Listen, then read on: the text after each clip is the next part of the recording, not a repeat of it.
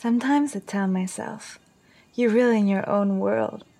I tell myself, you're a businesswoman and your job is to masturbate all day, to get off and to make guys get off behind their computers on the other fucking side of the world. Some days I really feel like I'm cut off from that world, actually. But at the same time, I'm fully in it.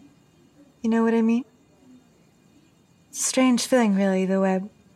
It's another kind of reality can be whoever you want to be, have whatever you want to have, and fuck whoever you want to fuck. I've always been a very sexual person, you know? I mean, since childhood. When I was little, I always wanted to be a stripper because for me, they had the power, they were in control. And I hadn't even seen one, it was just an intuition I had somehow. Bonjour à toutes et à tous et bienvenue dans ce nouvel épisode de Sorociné, le podcast cinéma féminin et féministe. Je suis Pauline et aujourd'hui je suis ravie de vous parler du Festival du film de Fest qui aura lieu du 27 au 30 juin 2019 dans différents cinémas parisiens. À cette occasion, je suis ravie d'accueillir deux réalisatrices pendant le festival. Marie-Lou Poncin, réalisatrice qui animera la séance Héros et Réseau. Bonjour. Bonjour et Laure euh, Giappiconi, si je ne dis pas mal euh, votre nom de famille, réalisatrice du court-métrage Sirène. Bonjour Laure. Bonjour. Alors le Festival du film de Fès, euh, il a été fondé par Anastasia Rachman et Maud Bambou en 2014 et c'est un festival qui est centré sur le cinéma érotique. Est-ce que d'abord vous pouvez chacune vous présenter et nous parler de vos interventions au sein de cette nouvelle édition? Maud peut-être? Non. Je viens de dire excusez-moi. Pas de problème. Euh, donc moi je fais partie des quatre artistes qui vont animer euh, la séance Héros et Réseaux, euh, qui sera en fait un, un montage d'une succession de 58 extraits de films d'artistes, de films de, de, cinéma et de vidéos trouvées sur internet.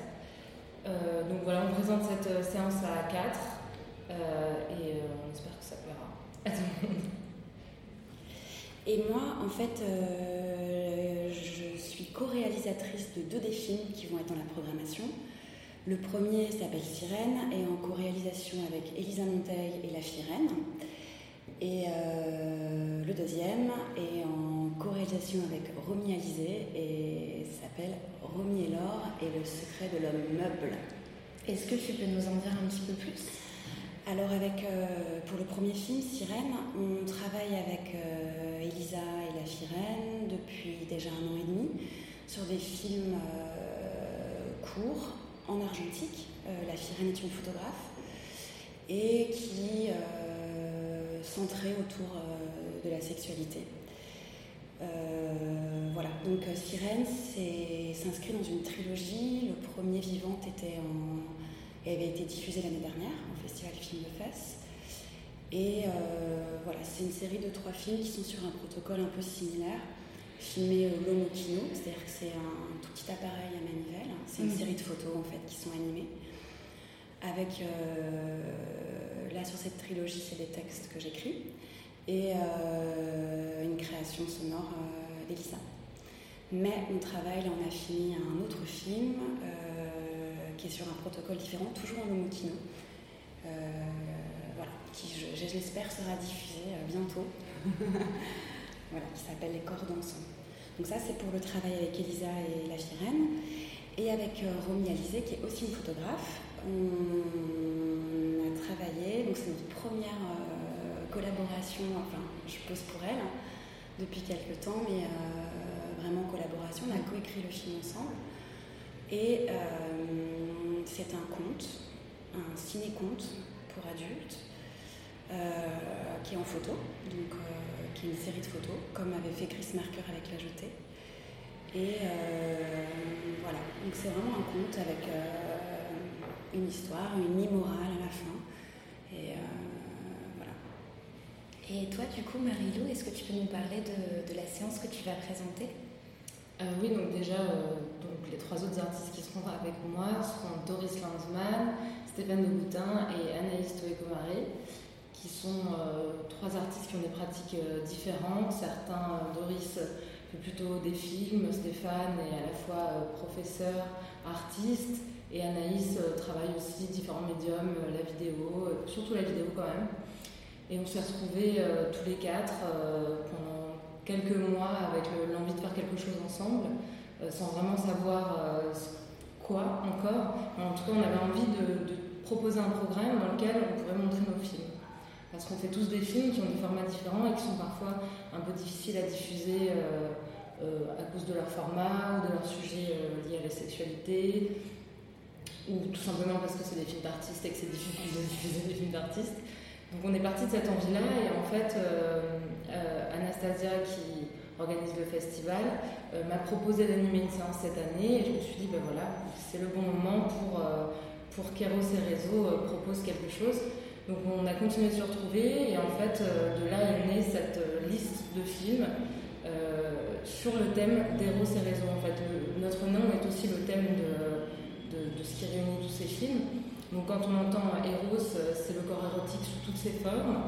Et euh, le réseau euh, peut être aussi, euh, aussi bien digital, comme on l'entend aujourd'hui avec les nouvelles technologies, que quelque chose de beaucoup plus primitif qui lie les êtres entre eux. Voilà, c'est vraiment la suite des 58 extraits se voit vraiment comme une espèce de, de, ligne rouge qui passe comme ça par tous les sujets qui, qui peuvent se trouver dans l'idée des et réseaux. Et on, a comme ça un effet de boule de neige qui qui, entraîne, euh, qui peut parfois lier euh, une vidéo euh, d'un anonyme internet à, au travail d'un grand cinéaste, juste parce que ouais, leur, façon de, montrer le corps et, je ne sais pas vraiment comment dire, mais le corps et tout ce qui peut être sensuel et tout ce qui peut lier les êtres. je sais pas si ça fait sens pour nous. Donc c'est vraiment une proposition d'artiste. Il n'y a rien de théorique là-dedans on ne fait pas un cours, c'est pas une masterclass, c'est vraiment une proposition d'artiste. Vous êtes euh, toutes les deux euh, réalisatrices et vous filmez euh, les sexualités de manière différente, contrairement aux films peut-être plus mainstream. Est-ce que vous pouvez nous parler de justement de votre regard sur, sur les sexualités? Qu'est-ce que vous avez envie de, de, filmer et pourquoi J'imagine ça vous semble important de filmer des sexualités différemment?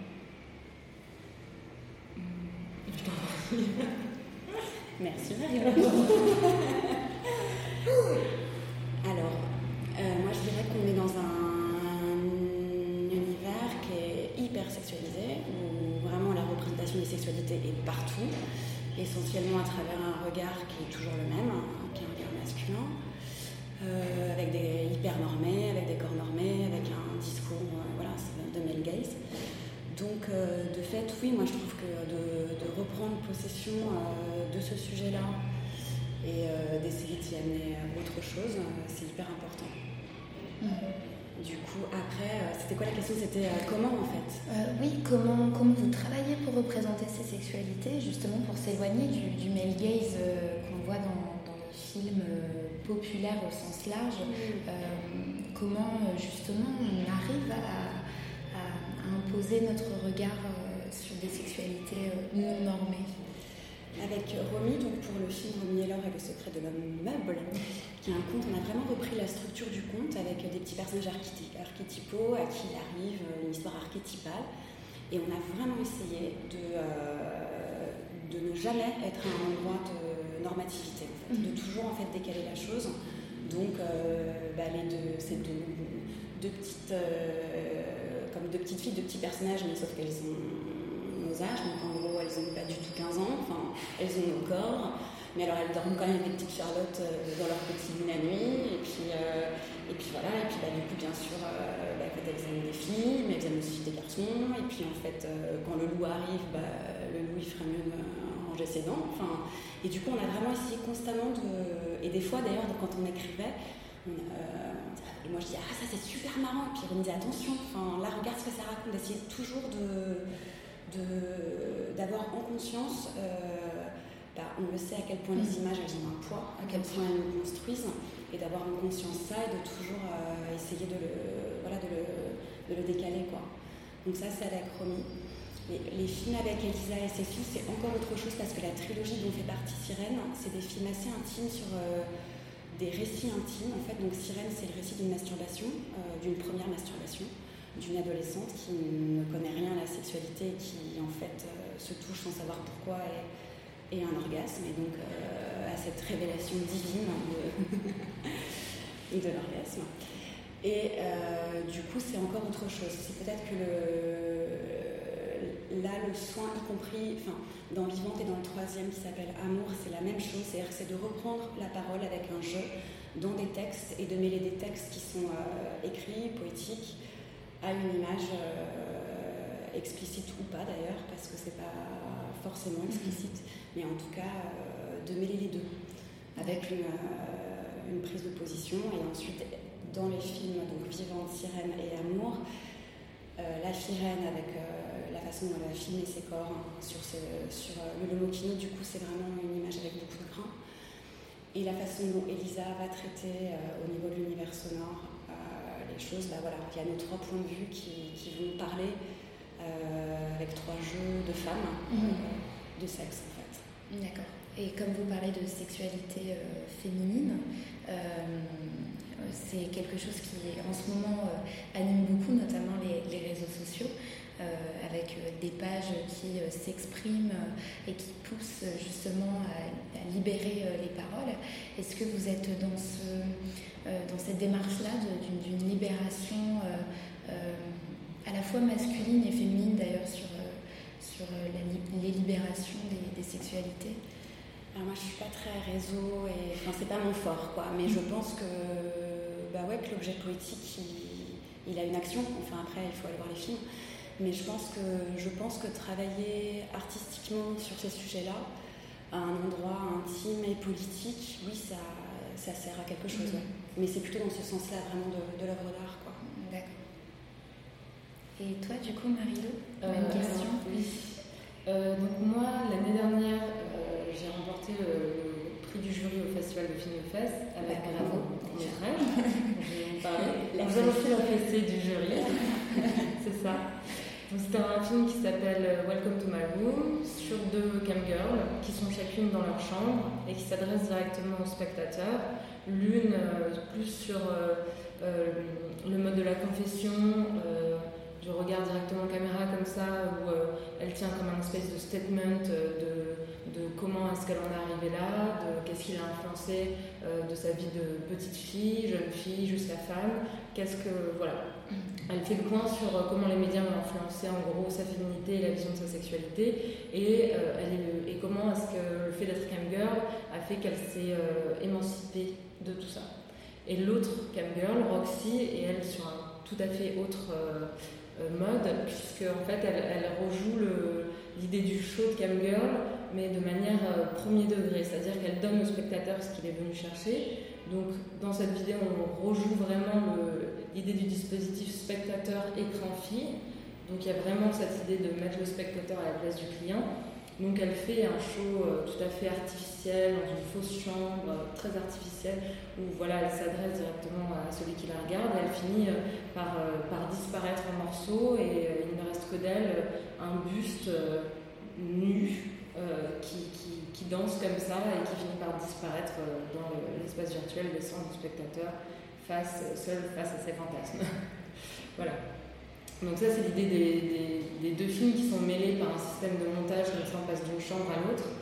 Euh, et pour reprendre ta question euh, plus en amont, euh, parler, de, parler de sexualité pour moi c'est essentiel parce que déjà c'est assez universel comme question.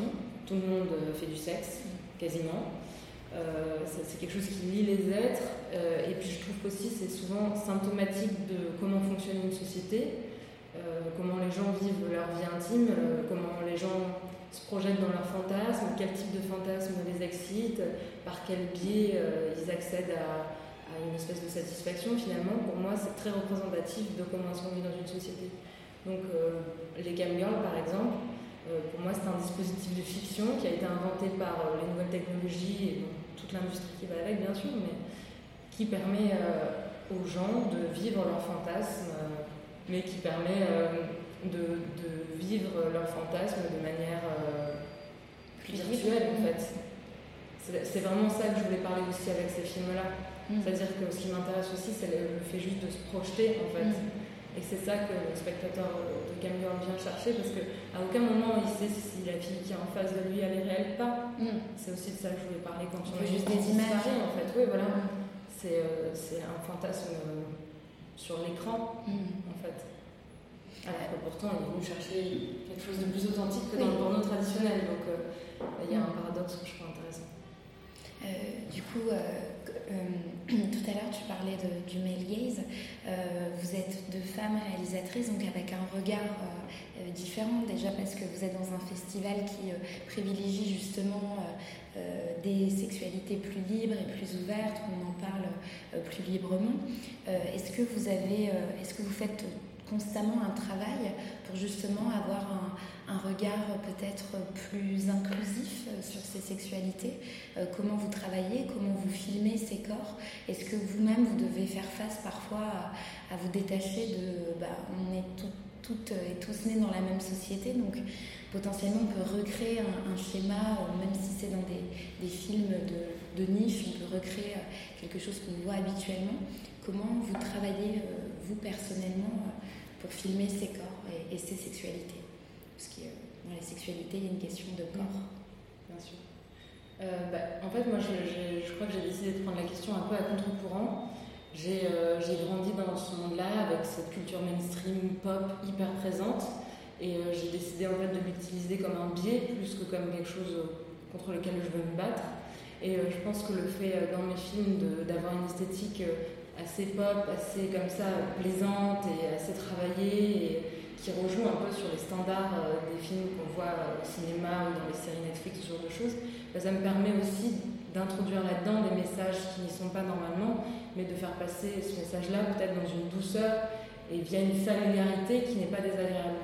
Mm. Je crois que c'est ce biais-là que j'ai choisi finalement, parce que parce qu'en fait c'est une culture qui m'a aussi beaucoup marqué visuellement, esthétiquement. Mm. J'ai du mal à la rejeter complètement, donc autant s'en servir et la détourner. Et toi euh, ouais, moi je dirais que je suis vraiment entièrement constituée euh, en tant qu'artiste, mais aussi en tant que femme, de toutes les images que j'ai avalées depuis, euh, bah, depuis très petite en fait, et qui sont bah, des images quand tu les déconstruis après, essentiellement, effectivement qui pourraient paraître clichés, euh, mm. tout ce qu'on veut, sauf qu'elles font partie de moi. Donc, plutôt que de nier ou d'essayer, de faire semblant qu'on n'a pas les fantasmes qu'on a ou qu'on n'a pas l'imaginaire qu'on a. Je trouve qu'en tout cas de mettre les choses en résonance et d'être en conscience, pour moi c'est vraiment la chose principale et d'avancer avec ça. Après, euh, pour euh, Vivante et Sirène, c'est moi qui suis devant l'objectif, donc euh, voilà, c'est moi, c'est mon corps. Mais après, moi je suis actrice aussi donc, et performeuse, donc je suis habituée à travailler avec euh, qui je suis, enfin quoi je ressemble et qui je suis euh, concrètement physiquement.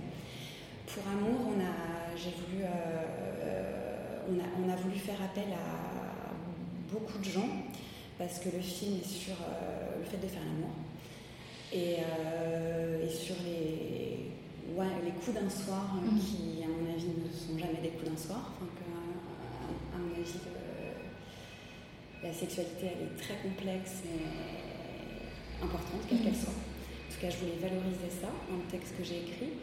Et avec Elisa et la fille on, on s'est vraiment dit, bon alors si on filme plein de corps, il faut absolument qu'on sorte d'une euh, galerie de personnes blanches, jeunes, belles, minces. Et donc on a vraiment là pour le coup cherché euh, sortir de ça, ce qui est extrêmement difficile, ce qui renvoie quand même à quelque chose d'extrêmement. Surtout être face à des gens qui sont d'accord pour se montrer. C'est mm-hmm. surtout ça le problème, je crois. Oui, et puis aussi, en fait, il y a ça, mais il y a aussi qu'on voulait travailler avec des gens qu'on connaissait, mm. parce que pour le coup, là, la façon dont les, films se font avec une économie euh, inexistante, enfin, on a besoin en fait d'être euh, avec des gens qu'on connaît, en confiance, etc. Donc c'est aussi d'ouvrir les yeux, d'essayer de regarder, et là, voilà, on se rend compte qu'il y a encore beaucoup de travail. Et d'ailleurs, dans le film, je suis pas sûre que, cet effort qu'on a fait se voit tant, mais bon, en tout cas, on a essayé. La volonté était là. c'était très intéressant à observer euh, quand même comme phénomène. Et avec Romy, donc Romy, c'est une photographe qui travaille énormément sur euh, les corps et justement cherche vraiment à s'affranchir, qui a été modèle au départ et euh, qui, en devenant photographe, vraiment reprend le pouvoir euh, et, vraiment enfin, une photographe queer, quoi, vraiment essaye de constamment sortir des schémas. Donc voilà. Bah, après, dans Romy et Laurel, le secret de l'homme meuble, bah, on a un homme meuble. on a trouvé le meilleur homme meuble de Paris. Mais sinon, euh, les filles, euh, ouais, bah, c'est des amies. Euh, bah, il y a Elisa qui travaille. et puis, ouais, puis d'autres amis qui sont du milieu queer et militants. Mm. Est-ce que vous travaillez souvent entre, enfin, entre femmes? Vous disiez votre, votre équipe est, presque entièrement féminine, voire mm. totalement. Mm. Est-ce que ça permet justement d'avoir une une espèce de, laisser aller où on se laisse plus facilement porter Je saurais pas dire. En fait, moi, je, le premier spectacle de théâtre que j'ai fait, c'était que des femmes. Que c'était il y a fort longtemps. Mais c'était pas pour, euh, c'est pas pour se protéger des hommes. Quoi. C'est que j'avais envie de travailler avec des femmes. En fait, j'aime bien travailler avec les femmes. Et euh, sur Romy et Laure et le secret de l'homme meuble, il n'y a pas que des femmes dans l'équipe. Euh, il y a Patrick Cockpit qui est un photographe qui, qui est le chef-op, enfin qui nous a aidé à la. Enfin voilà, qui nous aide comme Romy était devant, euh, les photos sont de comme était devant la caméra la plupart du temps, euh, dans des positions très alambiquées, donc il fallait quelqu'un pour nous aider. Euh, je crois qu'il y a d'autres hommes, je ne sais plus. En fait, ça n'a pas été une question en tout cas, mais il se trouve que ouais, moi j'aime bien travailler avec des femmes. Et, et j'aime travailler avec des gens que je connais. Ça c'est hyper important pour moi. c'est marrant, je discutais avec une amie metteur en scène, du coup pas ici en France, en Allemagne, et qui disait qu'elle, au contraire, elle préférait, euh, enfin que ça la, ça, ça la, stressait de travailler avec des gens qu'elle connaissait, parce qu'elle avait, elle avait peur, je pense, de mêler le, privé et l'artistique. Alors pour moi,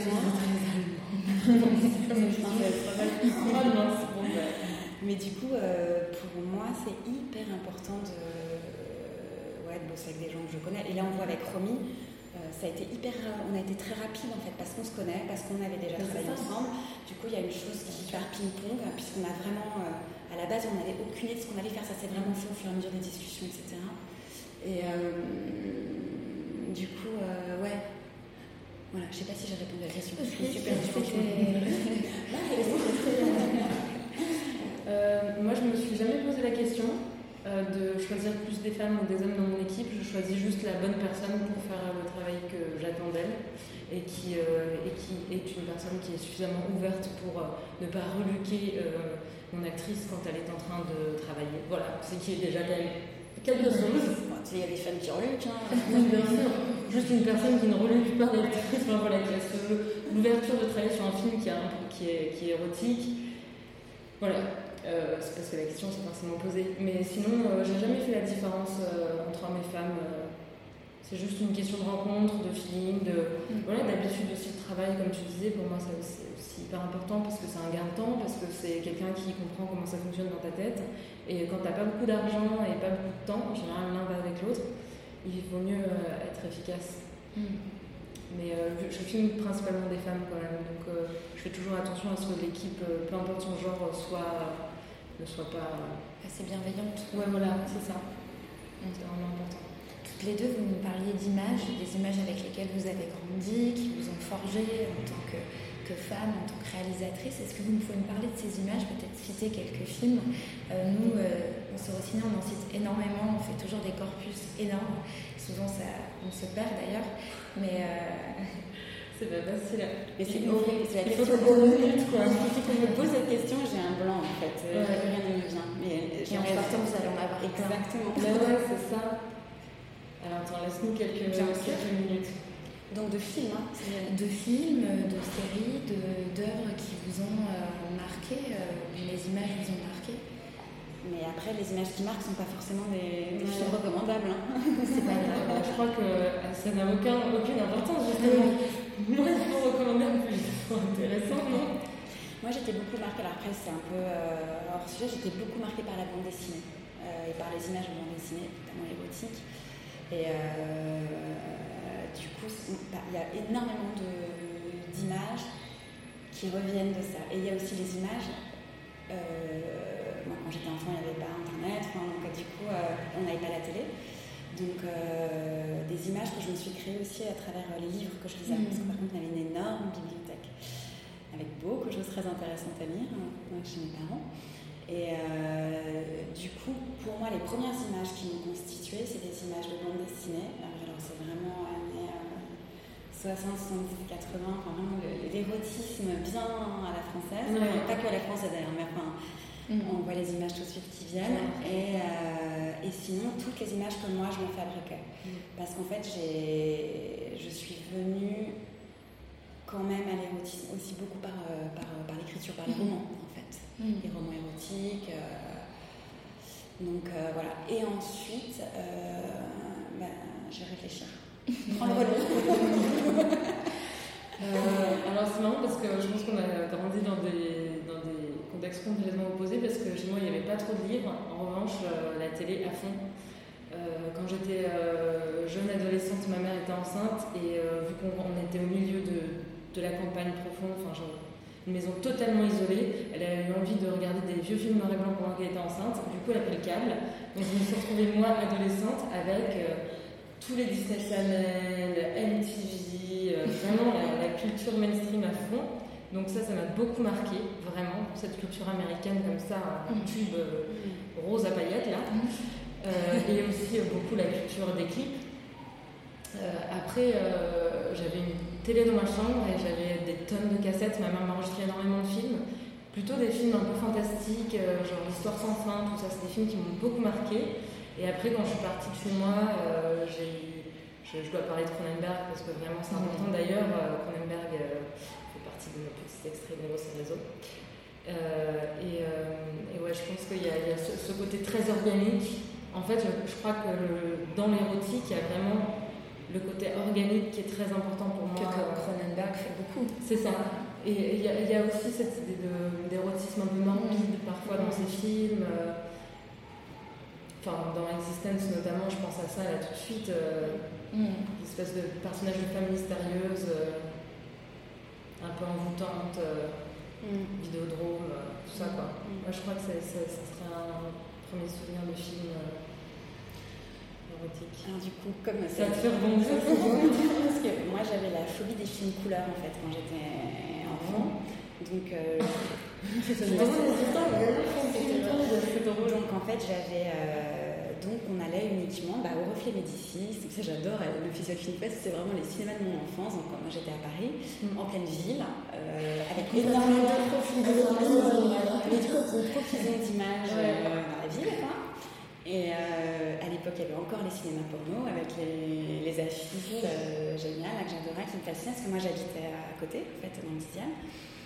Et, euh, et du coup, et donc je n'allais voir que des films en noir et blanc, parce qu'il ne fallait pas qu'il y ait de bande-annonce, parce que sinon c'était trop angoissant pour moi. le monde me terrifiait. Et euh, donc, euh, donc, moi, j'ai vu, je, pense que les premiers films couleurs que j'ai vus, enfin, films couleurs, films modernes, parce que le Technicolor, ça marchait. Euh, mais c'est à cette ouais, adolescence, sans doute. Mais du coup, j'ai vu énormément de films noir et blanc des années 40, 50. enfin, donc, c'est, moi, je suis vraiment aussi constituée de cet imaginaire-là. mais il y a des choses, il y a des films que j'ai vus sacrément. ouais, il y, a des choses très très fortes. Je me souviens d'un film que j'ai dû voir, je sais pas, j'étais petite, quoi, en primaire, un film de Visconti qui s'appelle Senso. Et alors, je saurais plus que je le revois d'ailleurs. Mais du coup, clairement, il y avait des. C'est pas parce qu'on voit. Enfin, oui, à l'époque, il n'y avait pas des scènes de sexe comme il peut y avoir aujourd'hui, mm. mais il y avait une charge en fait érotique très forte mm. et dramatique. Donc, moi, j'étais beaucoup euh, constituée de tout ça. Et je suis arrivée. Euh, et après, plus tard, ouais, bien sûr. Et ensuite, c'est tous les films. Euh, toute mon adolescence, j'allais énormément au cinéma. Euh, et j'allais voir beaucoup bah, tous les films indépendants des années 90. Euh, donc là, je suis vraiment inspirée de ça. Hollard Clay. Après, tout, il y avait aussi toutes les rétrospectives à l'époque. Mm. Donc euh, j'allais voir tous les films, les plus vidéo de Wong Kar Wai à l'époque quand c'était sorti. ouais. Après, j'étais vraiment dans le cinéma de mon époque, disons adolescente, mais ouais. Il n'y a pas d'image forcément. Euh. mais il suffirait que je me pose, je pense, une heure et il y en aurait des flots qui ouais, c'est sûr. Parce que. ouais. Est-ce qu'il y a un, pardon, un dernier film que vous avez vu qui vous a marqué justement sur les sexualités euh, euh, Pas forcément un film qui, qui, vient de sortir, mais en tout cas quelque chose que vous avez découvert récemment euh, qui vous a marqué sur, sur les sexualités. Notamment dans Sorociné, il n'y a pas longtemps, on a parlé de Lady Bird de Greta Gerwig, où en fait euh, c'est une adolescente et on, on, voit une scène où elle se masturbe. On avait adoré en parler euh, dans, le podcast parce que pour nous c'était quelque chose qu'on a rarement l'habitude de voir dans le cinéma plus pop, plus culturel, enfin en tout cas ouvert et distribué en masse. surtout que la réalisatrice avait été nommée aux Oscars. Donc, euh, alors qu'il y a une scène où, évidemment, c'est plutôt plus suggéré, mais en tout cas, on avait aimé l'idée que le cinéma plus populaire s'empare euh, de, ces images euh, d'une sexualité féminine, d'une jeune fille qui connaît son corps et qui n'a pas honte, parce que c'est aussi ça l'idée de, l'explorer. Est-ce que vous avez un, un, film ou, encore une fois, ça peut être une série, parce que les séries osent souvent. Moi, j'ai pas un film là qui me vient, mais j'ai un événement qui me vient, euh, un événement culturel. Euh, chaque année, il y a à Berlin le Berlin Porn Film Fest, qui est en fait un festival génial sur euh, la sexualité, très queer, très engagé, où il y a du coup énormément de choses avec une programmation foisonnante. Et là, en fait, il y a beaucoup, beaucoup de, films. Donc, il y, a beaucoup il y a des longs métrages, mais il y a aussi beaucoup de courts métrages, et qui pratiquement tous déconstruisent, euh, déconstruisent les images qu'on peut avoir, apportent. Euh, de toute façon, il suffit de voir la programmation et les noms des sélections de courts métrages et apportent un regard différent. Euh, J'aurais pas un film à citer, mais ça dure 5 jours et c'est vraiment génial euh, comme événement parce que ça, de fait, ça ouvre forcément. Mm. Parce qu'il y a toujours une volonté, euh, toujours une volonté de déplacement en fait, de la part des programmateurs. Mm. Donc, bah, oui, c'est Sirène qui était en octobre dernier là-bas. Et ouais, du coup, pour moi, c'est un événement quand on s'intéresse au film qui mm. aborde les sexualités qui est un incontournable, enfin, dans le sens où vraiment, en tant que spectateur ou spectatrice, on, on, voit vraiment énormément de choses. Mmh. Qu'on n'a pas du coup l'habitude de voir euh, ouais. en dehors de. Ah, ça, c'est. Ouais, ouais. Ben moi, je suis en plein, plein trou, euh, trou noir là. euh, je sais pas pourquoi, en fait, j'ai bloqué sur une image. Euh, je suis pas du tout sûre que ce soit intéressant par rapport à ta question. Mais euh, je me rappelle juste euh, avoir vu ce film euh, qui s'appelle American Honey, je crois. Bien sûr, d'Andrea ouais. on en avait parlé également. Qui est, qui est super, super beau, super bien filmé. Et il y a, y a, des scènes entre justement des adolescents mm. qui font l'amour qui sont magnifiquement bien filmées. Et du coup, j'ai vraiment ces images en tête. Je sais pas. On avait parlé d'une scène où ouais. en fait elles vont de faire l'amour avec un, son partenaire, elle enlève son tampon. Oui, mais c'est cette scène Et elle lui dit ça te dérange pas, et il lui dit non. Et on voit la scène où elle enlève son tampon. Et euh, il avait été présenté à Cannes. Oui, je sais pas, il doit avoir deux, deux ans, quelque chose comme ça, 2016. Comment ça s'appelle? American Honey, et c'est réalisé par Andrea Arnold. Ouais. Et euh... une, une, belle histoire comme on en fait mm. rarement sur, euh, sur, euh, sur la jeunesse, la, la jeunesse, le modèle américain. Mm. Oui, c'est vrai. Et on en a déjà parlé en plus dans le podcast parce que pour nous aussi, ça nous semblait être important de le mentionner parce que ça se situe vraiment dans le cinéma indépendant américain, mais qui, ouais. qui peut être aussi euh, vu. Euh, euh, en fait, on aime beaucoup dans le podcast parler de, de ces euh, de ces films qui peuvent être vus par le plus grand nombre, mais qui passent justement toujours dans l'idée de les images euh, font quelque chose, enfin, elles, elles, nous restent en tête, des images qui euh, voilà, sont insérés comme ça ici et là et qui permettent euh, à peut-être les moins, euh, les moins avertis, les, les moins déconstruits de, de, d'avoir une image qu'ils n'auraient pas l'habitude de voir. Et pour nous, American Honey était. Ouais. Mais même, même dans ce film, il y a une scène où elle fait l'amour avec, je ne me rappelle plus du nom du personnage, mais son compagnon là, qui joue par Shia LaBeouf. Oui. Et où ils sont, ils sont dans un jardin et euh, on, on l'a vu mille fois cette scène. Quand on la raconte, on l'a vu mille fois, deux adolescents qui tombent dans l'herbe, qui font l'amour dans un jardin. mais c'est filmé d'une manière. En fait, on a l'impression que le caméraman fait l'amour avec eux. Mm. C'est vraiment étonnant. C'est super sensible en fait. Mm. Et c'est très beau. Oui. Et les... Ça parle de sexualité, mais c'est pas du tout euh, euh, sexualisé. Pas un regard. Non, c'est pas explicite comme, comme, comme, on parlait tout à l'heure. Non, pas forcément. C'est tout à fait tout public. Euh, je ne sais pas si vous avez peut-être des choses à rajouter sur, euh, sur le festival que vous aimeriez partager avec nous. Bah venez. Ça c'est sûr, venez. Ça c'est important. Et moi du coup comme j'ai un mini truc comme tu on parlait d'explicite là, juste de juste revenir là-dessus. Euh, parce que comme on le sait, bah, la censure a fait qu'il y a tout d'un coup un genre pornographique mhm. qui, qui, a été à part, qui a, on l'a mise non, les alors je vais mal construire ma phrase, euh, du coup, qui est, laissée à la. Donc, c'est pas la même, c'est l'inverse. Faut, m'aider, faut m'aider qui a été laissée euh, en pâture aux gens qui ont du fric, donc qui est ah devenue en fait une industrie. Et, euh, et, qui a été de fait exclue du cinéma en fait, mmh. parce qu'il y a l'interdiction de montrer. Mmh. Et moi, une des choses, c'est pour ça que je disais tout à l'heure, il y a de l'explicite ou pas, en fait, c'est que c'est pas la question. On va pas forcément faire des films forcément pornographiques, ni sans pornographie. En fait, c'est aussi de décloisonner les choses et de, euh, et de mêler. Je Et je pense que c'est aussi euh, hyper important en fait euh, de sortir de ces cases et de, et de faire des films qui, oui, donc peut-être il y a des films avec un, sexe en érection, un sexe de, enfin, des jambes ouvertes, un sexe de femme qu'on voit bien, et alors mm. Après, ça, ça, ça, a été fait là dernièrement plusieurs fois, mais je trouve que c'est vraiment un point important. Mm. C'était juste pour revenir là-dessus. Merci pour cette précision. je pense que ce sera ce sera le mot de, la fin. Merci à vous deux d'être venus. Euh, merci à toi Marie-Lou et merci à toi Laure. Ça m'a fait vraiment plaisir de vous accueillir. Vous êtes nos deux premières réalisatrices à participer à Sorociné. Euh, merci aussi à Anne-Lise, l'attachée presse du festival, qui nous a réunis aujourd'hui. Et puis bien sûr, venez euh, découvrir toute la programmation qui est une programmation pour moi exemplaire. Elle, apporte plein de, regards et de choses différentes, des films plus populaires, d'autres.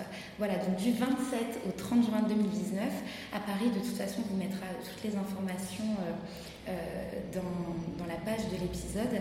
Euh, on se retrouve très vite. Au revoir, au revoir Laure, au revoir Marie. Au revoir.